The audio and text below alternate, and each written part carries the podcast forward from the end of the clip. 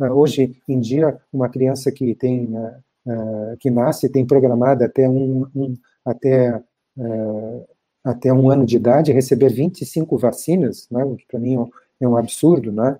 E existem vídeos que estão, muitas vezes são ocultados, estão em inglês, mas tem legendas em português que, que falam a respeito de principalmente essas vacinas uh, como tríplice e pentavalente, estão sendo acusadas de, de desencadearem doenças autoimunes, e especialmente uh, uh, as pessoas estão preocupadas com essa explosão de autismo associadas a, a, vacinações. Então, antes de vacinar o seu filho, eu recomendo a você corrija os níveis de vitamina D do seu filho. Tá? Se você decidiu por vacinar o seu filho, corrija os níveis de vitamina D. O que pode acontecer é que, muito possivelmente, a, a criança não tenha necessidade de muitas das vacinas, não digo todas, mas muitas das vacinas deixem de ser necessárias, como não eram necessárias na época em que eu me formei, né?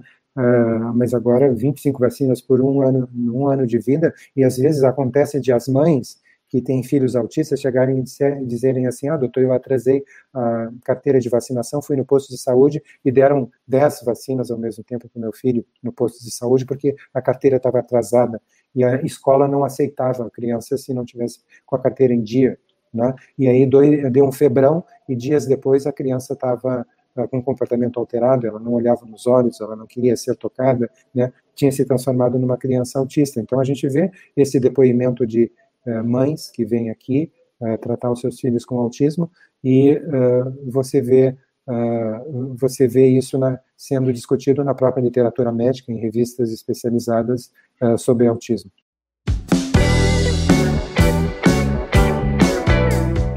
Não se esqueça de dar um joinha nesse vídeo, compartilhar com seus amigos e familiares e clicar em inscrever-se para que você e sua família atinjam excelência em saúde. Você é fera! Um grande abraço e um beijo no seu coração.